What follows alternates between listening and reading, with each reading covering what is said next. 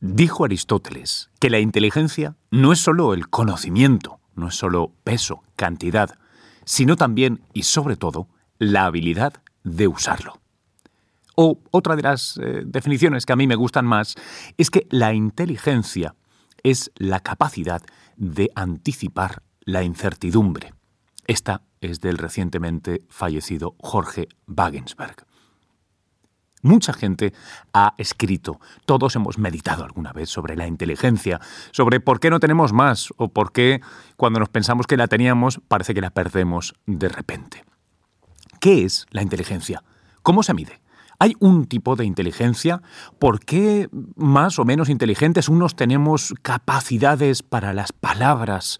Vamos, cual, como decía Sabina, solo tenía que mover los labios para recitar poesía, o de repente alguien es capaz de hacer cosas con el cuerpo o tener una sincronicidad, una habilidad eh, física tremenda, un oído no solo absoluto, sino además con buen gusto y capacidad para componer. En fin, que no todo el mundo es Glenn Gould, ni Usain Bolt, ni Rafa Nadal, ni, ni, ni, ni, ni. ¿Qué es la inteligencia? Habría con una cita de Aristóteles, pero Aristóteles también fue el que inició un discurso que luego sería muy tóxico, este de que el hombre, la humanidad, es el animal racional, más tarde, después de la evolución, el mono racional. Pero no es cierto, sabemos desde tiempos de Kahneman y Tversky que no, que la heurística de nuestro cerebro, esa máquina, está diseñada para operar bien en el mundo, en la naturaleza, y ha sido pulida por la selección, por la evolución por selección natural. Es decir, que ni somos tan racionales ni tan poco racionales, estamos en una época harto compleja con la erupción de las redes sociales, eh, la convulsión política, y parece un momento fantástico para plantearnos cómo ser más inteligentes tal vez nos ayude a llevar a vida, llevar a cabo, perdón, una vida más plena, un poco no más feliz, pero sí menos infeliz. Bueno, en fin, que me enrollo. Lo que quiero decir es que aquí arranca una serie especial de El Método. Eh, yo sigo siendo Luis Quevedo, pero ahora además añado otra flecha a mi carcaj, y es que participo en un nuevo proyecto que me llena de ilusión, que se llama Vaya Crack, que estrena este sábado 14 a las 15 de la noche. Muy buenas noches y bienvenidos a Vaya Crack, un concurso que busca a la persona más inteligente de España. En la 1 de Televisión Española. Es un barco capitaneado por Roberto Leal, nada más y nada menos. Además, segundo de a bordo, el hombre de negro, Pablo Ibáñez, que va a hacer unas experiencias, unos experimentos que van a estallar cabezas. Dos, uno.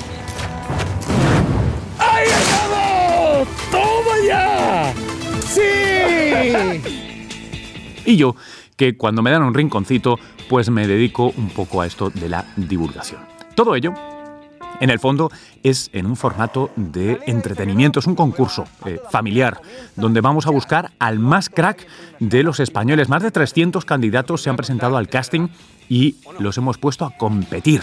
Hemos eh, puesto a prueba sus cerebros en diversas modalidades, físicas, verbales, musicales, auditivas, sociales, en fin, un montón de.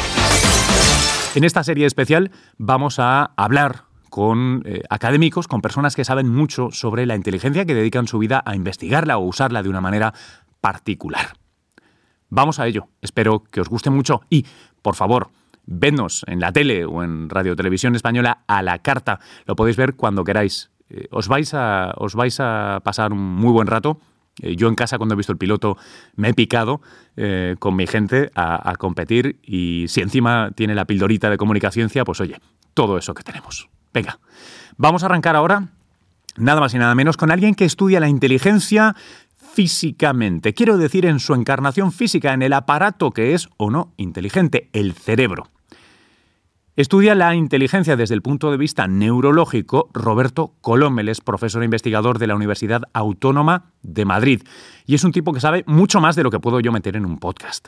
Así que os propongo lo siguiente. Aquí un extracto de una conversación que hemos tenido es profeso para este para esta serie especial, para este acompañamiento de Vaya Crack, y os abro el grupo de Telegram y las redes en general para que me enviéis preguntas. Haremos otra sesión con Roberto, con el profesor Colom, para que él responda a vuestras preguntas. Así que ya lo sabéis, en las notas del podcast tenéis el Telegram de siempre del método. Eh, oye, no me enrollo más, que esto ya van a ser cinco minutos. Venga, Vamos al tajo. El método con Luis Quevedo. Permíteme preguntarte por, tu background. ¿Cómo, cómo llegas a, especializarte en investigar eh, temas de, de inteligencia? Bueno, porque empecé trabajando sobre discapacidad intelectual allá por finales de los años 80 y una cosa lleva a la otra, o sea, te preguntas a qué se debe esa discapacidad intelectual, cómo funcionan las personas que presentan, por ejemplo, síndrome de Down, etcétera. Empiezas a analizar qué variables de la situación o del contexto pueden facilitar un comportamiento adaptativo por su parte y de ahí pues vas pasando a la zona más media de la distribución en esa variable psicológica, en la capacidad intelectual y de ahí pasas a los superdotados, que es en lo que estoy ahora. O sea que un poco todo el espectro pero el origen está justamente en la parte baja de la distribución. La pregunta es qué les caracteriza y cómo podemos ayudarles. Eh, em, eh, perdóname porque seguro que voy a hacer alguna pregunta súper, súper básica o tal vez mal formulada. Voy a ver si, si, eh, si con sucesivos intentos consigo que, sea de valor para, la audiencia. ¿no? Em, empiezo por una cosa muy general. Em, ¿Sabemos muchísimo más hoy que, digamos, hace 50 eh, o 30 años tal vez sobre qué es la inteligencia. De un lado, tenemos una definición intuitiva, social, si se quiere, ¿no? De quién parece espabilado eh, y quién no, pero después, desde el punto de vista eh, experimental, académico, ¿tenemos una buena definición, una satisfactoria, digamos, y la podemos estudiar bien con herramientas? Absolutamente. Hemos avanzado mucho. Hace tiempo que llevamos trabajando sobre esta variable psicológica, más de 100 años. Y vamos, está clarísimo que hemos avanzado de manera significativa, especialmente en los últimos 30 años. Si me pides que te dé una definición consensuada por la comunidad científica, eh, pues la, respuesta es muy sencilla. Eh, la definición que usamos regularmente los psicólogos que trabajamos en este campo de inteligencia es capacidad mental muy general para razonar, resolver problemas y aprender. Una de las cosas que, recuerdo me, decía su, colega era que la capacidad y luego el tiempo, ¿no? O sea, esa capacidad tiene esa, esa función de poder resolver y poder resolver de una manera eficiente, rápida, presta. Bueno, depende de las circunstancias. Evidentemente hay circunstancias vitales en las que el tiempo del que dispones para encontrar una solución satisfactoria es limitado, pero eso no se tiene por qué generalizar, depende. Hay circunstancias en las que lo que importa es llegar a la solución correcta, aunque tardes más tiempo. Depende un poquito del contexto, ¿no? Em, me decías que empiezas con, un objeto de estudio de quien tiene eh, deficiencias eh, cognitivas o una inteligencia baja y acabas, ahora estás en el tema de superdotados. ¿Qué, qué, diferencias hay entre, entre estos dos grupos, más allá de la que podemos ver los ciudadanos a pie? Claro, cuando acabemos la investigación te lo podré decir, porque sí, eh, parece una cosa increíble, ¿no? Pero la comunidad científica le ha prestado muy poca atención a la parte más alta de la distribución, al menos desde un punto de vista neurocientífico. De manera que, y yo creo que puedo decirte eh, sin temor a equivocarme, de que estamos ahora precisamente en medio de una investigación bastante pionera a nivel mundial. Cuando dices que le ha prestado poca atención, eh, ¿Me aventurarías alguna razón? Quiero decir, además de la urgencia que, tienen, digamos, la parte médica, ¿no? La parte de, ayuda o socorro cuando tenemos un problema, ¿cómo puede ser que no se estudie eh, suficientemente la, la, parte alta, pero yo creo, tengo una sospecha, pero claro, es solamente una sospecha, o sea, no te lo puedo confirmar, esto es lo que me dice mi, mi olfato, ¿no? Pues algo así como que socialmente se ha, se ha tendido a pensar y se actúa en consecuencia de que, bueno, ya son muy listos, ya se buscarán la vida, ¿no?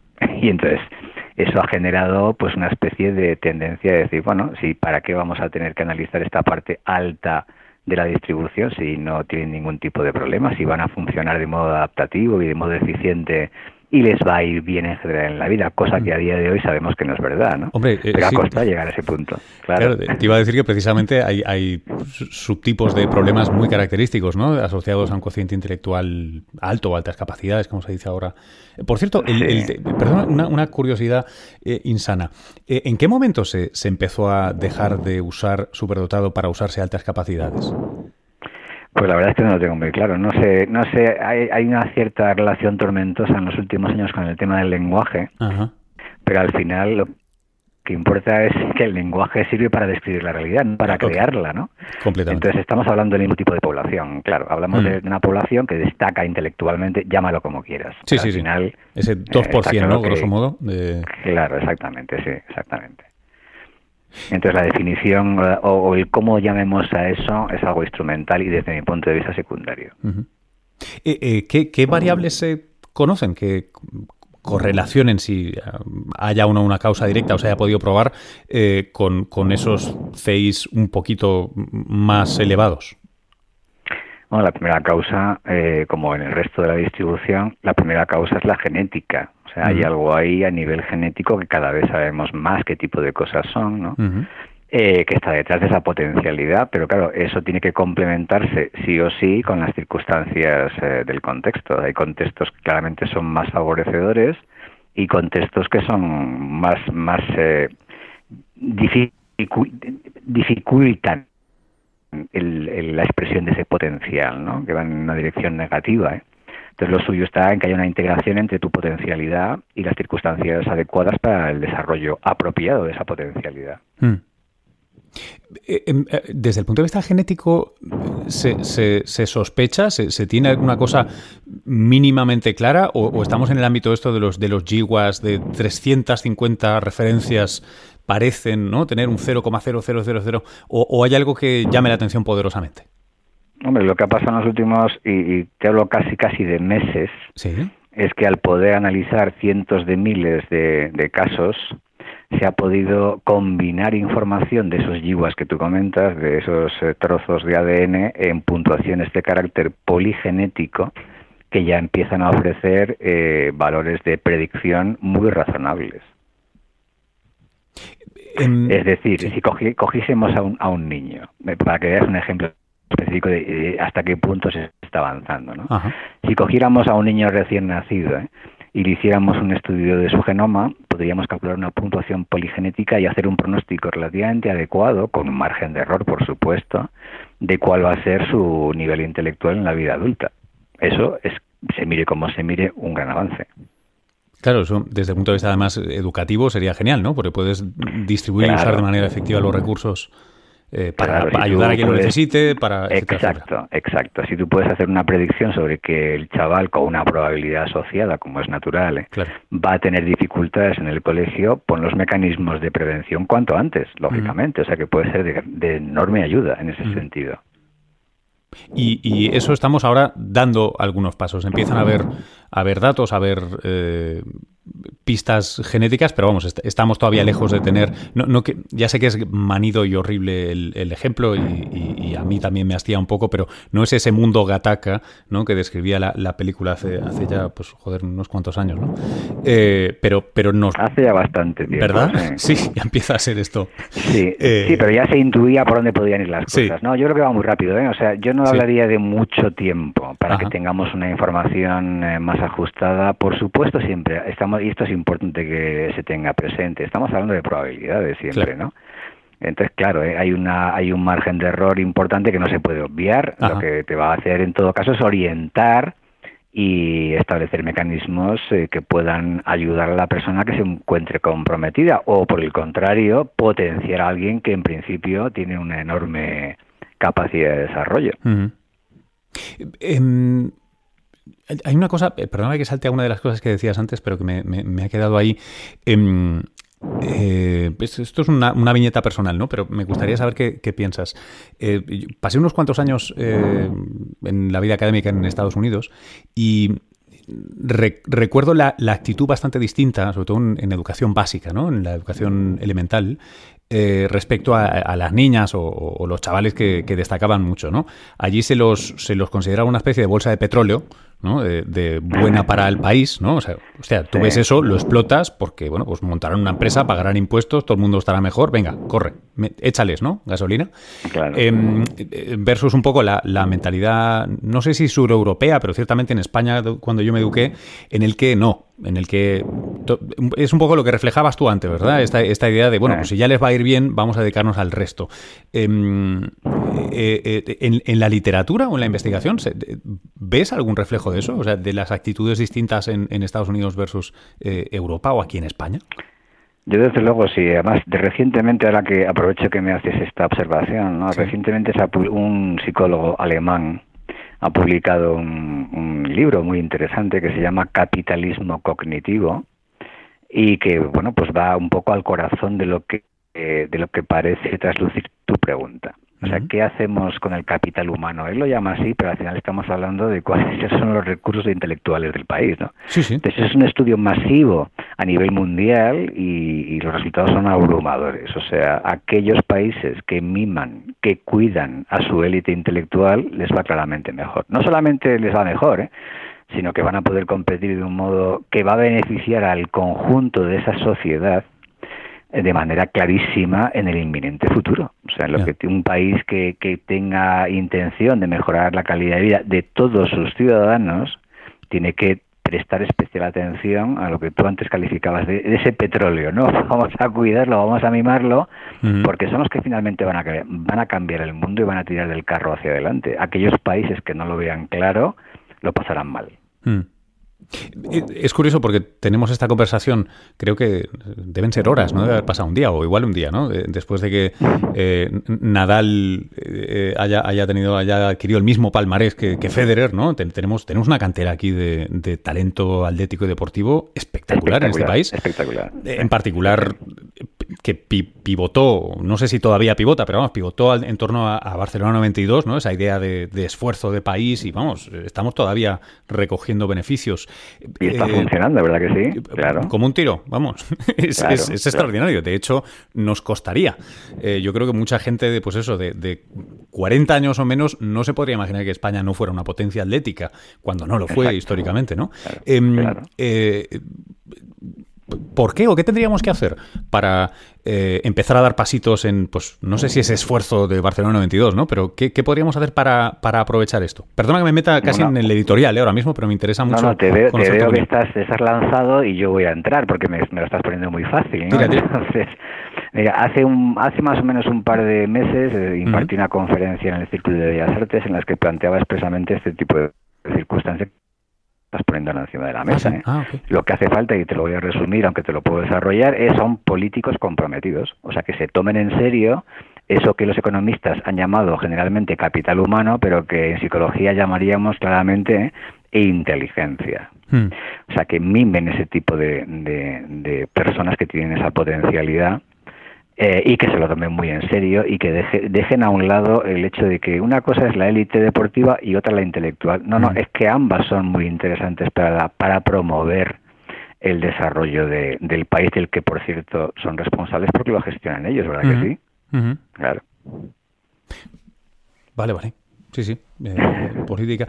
No, eh, es que es una cosa que me, te digo, o sea, a nivel personal me, sorprendió mucho, sobre todo el, la naturalidad con la que se desarrolla, en, sobre todo en Estados Unidos, ¿no? Esta idea del advanced class, el, el, además, eh, allí incluso es bonito, ¿no? Porque allí se llama gifted, ¿no?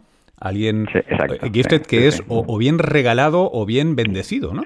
Eh, o sea, está, está en ese ámbito, eh, en lugar del superdotado, que aquí parece que, bueno, salvo chistes eh, fáciles, claramente es, un, es excluyente y es feo, ¿no? Es pedante. Es, es, no sé, es curioso hasta en estos pequeños detalles.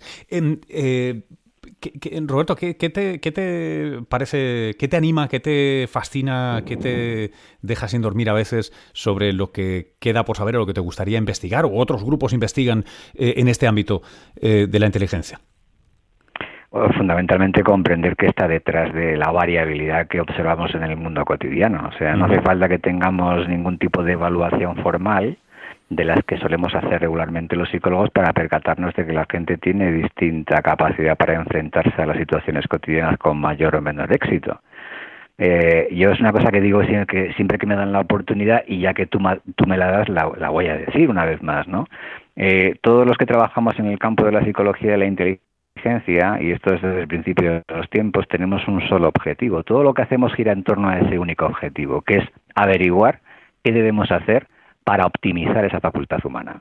¿Qué es, ¿Cuáles son las cosas, qué teclas debemos tocar para de manera intencional promover el desarrollo intelectual en la, en la población? Todo lo que hacemos gira en torno a eso. Con lo cual, la pregunta que me deja sin dormir y con frecuencia es ¿qué es lo que tengo que averiguar para llegar a ese, a ese procedimiento, a ese método que me permita mejorar esa facultad humana porque es el principal atributo que nos caracteriza, nos ha llevado hasta la actualidad. ¿Por qué dominamos el mundo en la actualidad? Claramente. No porque seamos más extravertidos que los eh, simios, ¿no? Por ejemplo, porque somos más inteligentes, claramente. Claro, entonces esa es la pregunta fundamental y por eso me dedico en los últimos años al tema de, neurociencia, porque pienso que una gran parte de la respuesta tiene que ver con eso. En el caso de los superdotados o gifted, como decías tú antes, si yo comprendo cómo funcionan sus cerebros, posiblemente pueda encontrar algunas claves que me digan qué debería hacer con el resto de la población para llevarles a ese punto. Este es mi gran objetivo en la actualidad. Eh, em, una pregunta que a, ver si logro formular bien, pero sobre estructura o, función, ¿no? Eh, la, idea de la estructura del cerebro y la, bioquímica más, más, más a pie de sinapsis, si quieres. Em, eh, ah, eh, sabemos, seguramente es una mezcla de todo, ¿no? Pero si pesa más la estructura, o sea, esos cerebros son distintos o parte de esos cerebros son distintos en, su eh, evolución, en su desarrollo, digamos, y por tanto una vez uno se ha hecho adulto, pues tiene menos margen de maniobra, o, o, no, o existe una platónica pastilla que, que me triplicaría el cociente intelectual. Bueno, me haces una pregunta muy difícil. O sea, esta, esta pregunta daría para, para un solo podcast o para un programa de lo que sea. Es muy, muy complicado. Claro, vamos a ver, sabemos cosas, hemos avanzado, como antes te, te comentaba, bastante. Y, y sabemos que efectivamente hay diferencias de carácter estructural en cuanto a cómo están conectados, por ejemplo, diferentes regiones de los cerebros de las personas con mayor capacidad intelectual. Eh, y te pongo un ejemplo específico para que veas a qué me refiero. O sea, si tú coges una red cerebral y empiezas a dañarla intencionalmente, eh, esto con simulaciones de cómo están conectados los cerebros de distintas personas, por supuesto, no les dañamos directamente, sino en simulaciones, comprobamos que las personas con mayor capacidad intelectual son capaces de resistir mejor el ataque a esas redes cerebrales. Hmm. Y cuanto menor es el nivel intelectual, eh, el ataque, sea del tipo que sea, por débil que sea, ya afecta a su desempeño intelectual. ¿Y por qué razón los que tienen mayor capacidad intelectual resisten mejor ese tipo de ataques? Porque buscan rutas indirectas, están conectados de modo más rico, más rico, ¿no? Claro, por ejemplo, ¿no? Eh, y a em, nivel celular también se está avanzando, o sea, no, no, no, no te voy a dar mucho detalle de ese nivel nivel, pero sí también hay modelos que explican cómo a nivel celular, a nivel, por ejemplo, de fatiga celular, a nivel de transmisión de información de una célula a otra, pues también hay diferencias que son bastante visibles. Y una pregunta más sobre esto, igual, igual no hay respuesta o eso es demasiado detallada, pero y el, y el por hacer una analogía, digamos, computacional, y el, y el reloj interno, eh, es decir, eh, ¿operamos todos más o menos a la misma frecuencia? No, no, de hecho hay investigaciones recientes preciosas sobre cómo se van coordinando las distintas oscilaciones neuronales. O sea, mm. hay una investigación muy muy bonita, ¿no? En cuanto a la sincronización de las diferentes ondas cerebrales, etcétera, ¿no? Entonces tiene mucho que ver con las ondas zeta, con las ondas gamma especialmente, y te y te puedo decir de manera muy tentativa que la principal conclusión a la que se está llegando, a falta de que se replique naturalmente, es que los sistemas que funcionan a más alto nivel presentan eh, oscilaciones de mayor frecuencia, con lo cual hay menos ruido en el proceso de transmisión neurológica. ¿no? Ostras, ostras, a, ver si soy capaz de, entender eso. Es fascinante. es fascinante. Es como si tú si, si tú y yo conversamos a través de un teléfono móvil y hay mucho ruido de fondo, ¿cuál va a ser la consecuencia? La consecuencia va a ser que la comunicación va a verse claramente perjudicada, ¿no? Bueno, pues ese tipo de transmisión más ruidosa es la que caracterizaría a los individuos con menor eh, competencia intelectual y, y, la transmisión más libre de ruidos sería característica de los cerebros que funcionan de un modo más íntegro, de modo más compacto. Em, ¿Hay diferencias en, eh, pongamos por ejemplo, la, probabilidad de que alguien desarrolle eh, demencia o deterioro cognitivo de algún tipo eh, conforme avanza su edad y ese cociente intelectual? Dicho de otra manera, ¿gente con cociente intelectual más elevado tiene menor tendencia o tarda más? ¿O simplemente es como tú decías antes, ¿no? Como aguantan mayor daño, pues, pues brillan durante más tiempo.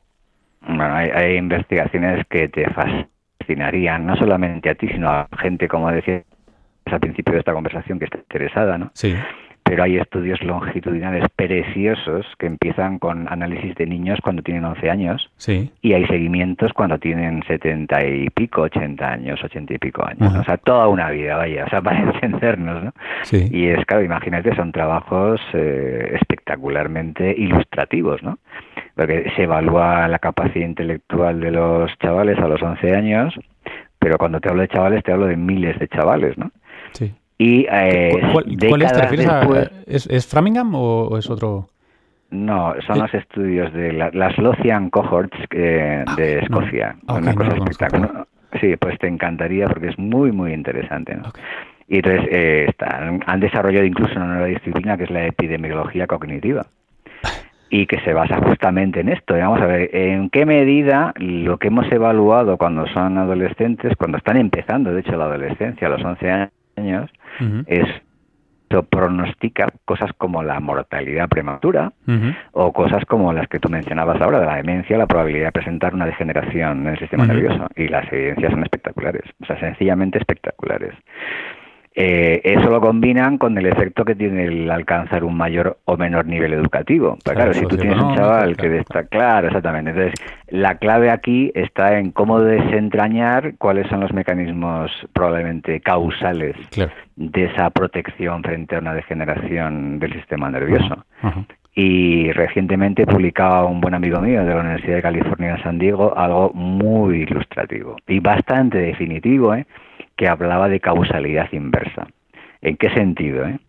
Pues que efectivamente, el, si la gente que alcanza un mayor nivel educativo, claramente presenta una menor probabilidad de, de contraer algún tipo de demencia en la edad adulta, en la vejez, ¿no? Pero él se, él se preguntó, ya bueno, pero ¿y quiénes son quienes alcanzan un mayor nivel educativo? Finalmente, entonces él como también med tenía medidas de inteligencia en la infancia y tal, ¿no? De, si descartamos el efecto de, de, cómo la capacidad intelectual predice el nivel de estudios alcanzado, el nivel de estudios deja de tener una capacidad predictiva de la mayor probabilidad de demencia. No sé si me explico. Sí, sí, sí, sí, sí, sí. Claro, entonces hay una causalidad inversa. No, no, no es el nivel educativo per se claro. el que pronostica eh, la menor probabilidad de demencia, es que la persona que ha llegado más lejos en la carrera educativa es el que de entrada era más inteligente, con lo cual la variable originalmente causal del fenómeno es esta, este factor psicológico. ¿no? Bueno, ahí lo normalizas por ingresos o riqueza familiar o, o en este caso Exacto. oportunidad educativa y como un tiro, claro, vas de... Claro, de, de exacto. Una... Entonces hay una cadena, hay una cadena, ¿eh? Claro. Y como toda cadena, pues hay un primer eslabón. ¿eh? Sí. Esa es un poco sí, sí, la, sí, la imagen gráfica, ¿no? ¿Sabes? Oye, y, y, ahora precisamente que me dices esto, eh, te tengo que preguntar por, por el efecto Flynn, ¿no? Por el Flynn Effect. Eh, eh, te, tenemos una medida creciente del cociente intelectual, tal que se tienen que rehacer, ¿no? Renormalizar los test eh, eh, con cierta periodicidad. Eh, sí. Clara, mi intuición me dice que poco. Uh, que genéticamente no está por ahí la explicación, igual estructuralmente en el cerebro sí, pero más bien por el nurture, ¿no? Por el tipo de educación. ¿Qué, hay detrás del fin effect? ¿O, ¿O cuánto se sabe de qué hay detrás? Bueno, pues hay, hay, un montón de información y a los científicos nos trae de cabeza, porque como te puedes imaginar, si logramos detectar cuáles son los factores, porque uno solo no va a ser con toda seguridad, cuáles son los factores que están explicando esa ganancia generacional, al menos durante el siglo XX, uh -huh. de, de, capacidad intelectual, pues ya hemos encontrado el mecanismo para incrementar la inteligencia, lógicamente, uh -huh. ¿no? El problema es que eh, no se puede generalizar porque hay evidencias muy diferentes según el lugar del planeta en el que te, en el que sí. te centres. Uh -huh. Claro, de, de, hecho, de hecho habrás oído con seguridad que ya en los países nórdicos empieza a haber una parada del efecto. Incluso una ligera tendencia sospechosa a que vuelva al punto de origen, ¿no? Sí. O sea que está la gente del norte un poco nerviosa, como te puedes imaginar. Un momento que sí. estamos haciendo mal eh, y, y, claro, para poner remedio, porque esto si hemos ganado no queremos perder, lógicamente, ¿no? Mm. Pero claro, si tú te vas a Estados Unidos o te vas a otros países del globo, pues no ves ese efecto de, de tensión, la cosa sigue creciendo, ¿eh? Entonces, la explicación que está detrás pues no está, no está nada clara. ¿eh? Mm. Pero eh, yo, si me pides que, que haga una apuesta, sí. di, iría a lo más básico. O sea, ha habido claramente una mejora fundamental durante el siglo XX que está dirigida al tema de las mejoras sociosanitarias, Mm. nutricionales, los aspectos muy básicos en los que claramente ha habido una mejora generalizada. Claro, claro. ¿No? Claro, ¿eh? Sí, sí, Y el tema folato, plomo, en fin, Claro, lo, lo básico, ¿no? Exactamente. Ente- Claro, todo, claro, todo ese tipo de cosas han promovido que el desarrollo neurológico sea más eficiente, te- esté menos eh, agredido, por decirlo Mm. gráficamente, Mm. y eso pues se deja reflejar en lo que es el desempeño intelectual que podemos evaluar formalmente Mm. los psicólogos, ¿no? En- Eh, última pregunta, así un poco gamberra, pero es que está, muy a huevo. Eh, o, penúltima, perdóname. Eh, claro, el caso de Estados Unidos versus el norte de Europa, igual es por mi menor íntimo conocimiento del norte de Europa, pero Estados Unidos lo conozco bien y Estados Unidos es un lugar con una distribución de riquezas y oportunidades tan desigual, tan, tan brutal, em, Así es, sí. que como tienen un gran margen para, para mejorar, ¿no? O sea, yo me imagino que el fin effect lo pueden tener ellos, si no cambian las cosas, 200 años más, porque Claro. tienen mucha gente a la que levantar de muy abajo, ¿no? Em, claro, en las so- sociedades un poquito más compactas, homogéneas y ricas, eh, tal vez hay, hay ese efecto de saturación de, bueno, casi todo el mundo ya está todo lo bien que podía estar, ¿no? O es todo lo alto que podía ser. Eh, eh, ¿es, es un poco tal vez por ahí? Sí. Sí, no, no, estás- yo creo que estás totalmente en lo correcto. De hecho, es una explicación que yo daba eso, hace dos meses que tenía esa charla que te Sí. comentaba antes. eh, esa charla era, no te lo dije antes, pero te lo digo ahora, era sobre el efecto Flynn. Ok, ok. Claro, Ok, claro. vale, vale, vale. Entonces, lo- justamente una Claro. explicación que yo Sí. sugería va en la línea que tú acabas de comentar, ¿no? O sea, vamos a ver, esto es como la esperanza de vida. Es que ya nos, es que ya hemos llegado al tope. Sí, ya está. Entonces ya es como la estatura, o sea, los holandeses son los más altos del mundo, pero ya está, ¿eh? O sea, que sí, ya han llegado a su punto, sin embargo, ¿eh? En Nicaragua aún tienen muchísimo margen de Claro. mejora, ¿sabes? Claro. Claro, esto puede explicarlo perfectamente y la heterogeneidad que tú señalas acertadamente de Estados Sí. Unidos puede explicar por qué siguen, siguen incrementando como un tiro, Claro. porque todavía tienen mucho margen de mejora, evidentemente. Ah. Eh, eh, em, co- como dicen también los, gringos, eh, practice makes perfect. Hay- Hay, un, o en este caso, better. O sea, ¿hay algo en esto de entrenar? No, no voy por la educación, aunque si lo quieres empezar ahí, empieza ahí, pero me, me interesa cuando ya peinamos canas un poco. ¿Hay un efecto bueno de que sostiene o que evita que decaiga ese cociente intelectual? Pues eh, difícil de decir es, o sea, es, es complicado, pero si tú estás acostumbrado a una actividad intelectualmente exigente, a ser posible más de una, eh, no lo dejes. O sea, porque lo que está clarísimo, eh, Luis, es que eh, los programas que hemos desarrollado en psicología, llevamos mucho tiempo trabajando en eso, para mejorar el intelecto, mientras se aplican, funcionan. O sea, los chavales a los que estimulas intelectualmente mejoran claramente. Sí. Lo que ocurre es que somos un poco vagos o, o no hay suficiente dinero para mantener el programa a largo plazo y cuando el programa cesa de aplicarse hay una regresión a la media, que es el famoso fade out effect, o sea, Sí. que, que se declina la ganancia. ¿eh? ¿Qué, qué- como qué Y tipo me- de. O sea, qué, ejemplo de, de programa de estimulación me, me, me- me podrías dar para que, lo, para que lo aterrice bien, para que lo pueda entender? Bueno, un- sí, uno que, se, que, que a mí me encanta porque además es, eh, se hizo en, con en habla hispana, aunque con colaboración de Estados Unidos, Sí. uno que, que funcionó perfectamente fue uno que se aplicó hace 40 años en Venezuela. el que se llama, se llama programa, programa para el Desarrollo de la Inteligencia, que se encardinaba dentro de, agárrate, el Ministerio de la Inteligencia, que, que se fundó Ostras. en Venezuela. Ostras, o sea, y es una cosa espectacular, ¿no?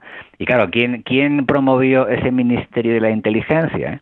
Lo promovió un presidente al que llamaban eh, el presidente cultural, o sea, un presidente comprometido con el desarrollo eh, del intelecto de la población de su país. Eh, contrató a expertos de Harvard, Sí. de diferentes lugares, de- y, y es que hicieron un programa fascinante que ahora se conoce como pro- programa Harvard, Sí. y funcionó muy bien, pero claro, cambiaron de presidente y ya no hubo más pasta para seguir en esa línea, ¿sabes? Oye, qué, qué- qué poético Entonces, que es que el, el país con mayores reservas de petróleo del globo eh, decida usarlas en in- sí, sí. invertir en, en inteligencia. No me digas que no, no me digas que no. Y si ves las motivaciones que hay de fondo, pues te enamorarías del proyecto, porque es una, una, una, una experiencia increíble, pero increíble. Lo que pasa que como antes antes me mencionabas el tema, ¿y qué se podría hacer y tal? Sí. Yo te decía, políticos comprometidos, pero Claro. no en su legislatura, sino con su país seriamente y más allá de las tendencias de cada cual, ¿sabes? Y, pero claro, eso es tan difícil y el ejemplo de Venezuela que te acabo de poner es una demostración triste de esta, de esta coyuntura. ¿no? Pero, no vamos, funcionar, funciona. Funcionar, funciona, se puede hacer. Y si nos dejaran margen para poder actuar, lo lograríamos. Pero claro, no, no puede ser que se aplique un programa dos años y diga, ah, ya para el resto, pero no, pues no, no, funciona así. completamente completamente. Pero es curioso porque el, tema de la el cuidado o la no quiero decir la promoción, pero bueno, eso, el cuidado, el aprovechamiento, si quieres, del potencial intelectual, siempre ha parecido una cosa que tiene muy potentes argumentos tanto a derecha como a izquierda, ¿no? Porque bien sea por, por, por animar las capacidades del individuo como la idea propiamente de que gran parte de tu inteligencia de hecho no te pertenece, ¿no? O sea, tú, tú no tienes, eh, tú no eres responsable de tus genes querido, ¿no? te, han dado y te han dado la educación. Así que, eh, o sea, es, una cosa bastante transversal. Em, eh, me, parece muy curioso. Voy a, voy a investigar un poquito esto. No, no conocía el Ministerio de la Inteligencia. Por favor, eh, ¿qué, contraste con los ministerios de la felicidad de hoy día? Joder. Sí, ¿Cómo hemos patinado? que está muy bien ser feliz, pero Sí, no, no, si no, no, no, creo que sea incompatible además, o sea, que decir que no, no, es otro... una cosa a la otra, ¿no? raro, sí. Pero ahora está de moda, como estás insinuando con tu reflexión actual, está de moda. No, no, aquí lo que importa es ser muy happy y desarrollar las emociones y todo buen rollito. Y bueno, ¿y por qué es incompatible eso con desarrollar tu intelecto? O sea, porque yo no lo capto, ¿sabes? Eh, bueno, eh, o sea, es que está todo el punto de vista, digamos, más clásicamente estoico, ¿no? En el que es ah, intenso en, ejercicio intelectual y además en, pacificación, si se quiere, ¿no? Que es un, cierto tipo de felicidad eh, por vía intelectual muy interesante. Y tal vez más compatible con, el caos político. Qué interesante, jo, qué interesante. Bueno, esta ha sido la primera conversación con Roberto Colón. Os recuerdo que podéis hacer vuestras preguntas en el grupo de Telegram, en redes sociales, me las enviáis, yo se las haré a, Colón en una próxima conversación y así tenemos otro capítulo donde respondamos a curiosidades, comentarios que tengáis sobre eh, lo que os haya sugerido este episodio. Recordaos que Vaya Crack estará todos los sábados a las 10 y 5 de la noche en la 1 de Televisión Española, que es divertido, que es un concurso familiar, que os lo vais a pasar, vamos, genial, y que tiene esa pildorita de eh, comunicación, de divulgación, que creo que está muy bien que lo pongamos en la pública. Ya sabéis que poquito a poco, gota a gota, todo suma. Eh, si le dais vueltas en redes, os estaré eternamente agradecido. Vamos a ver si somos trending topic, ¿no? Bueno, va. Un abrazo cracks. Hasta luego.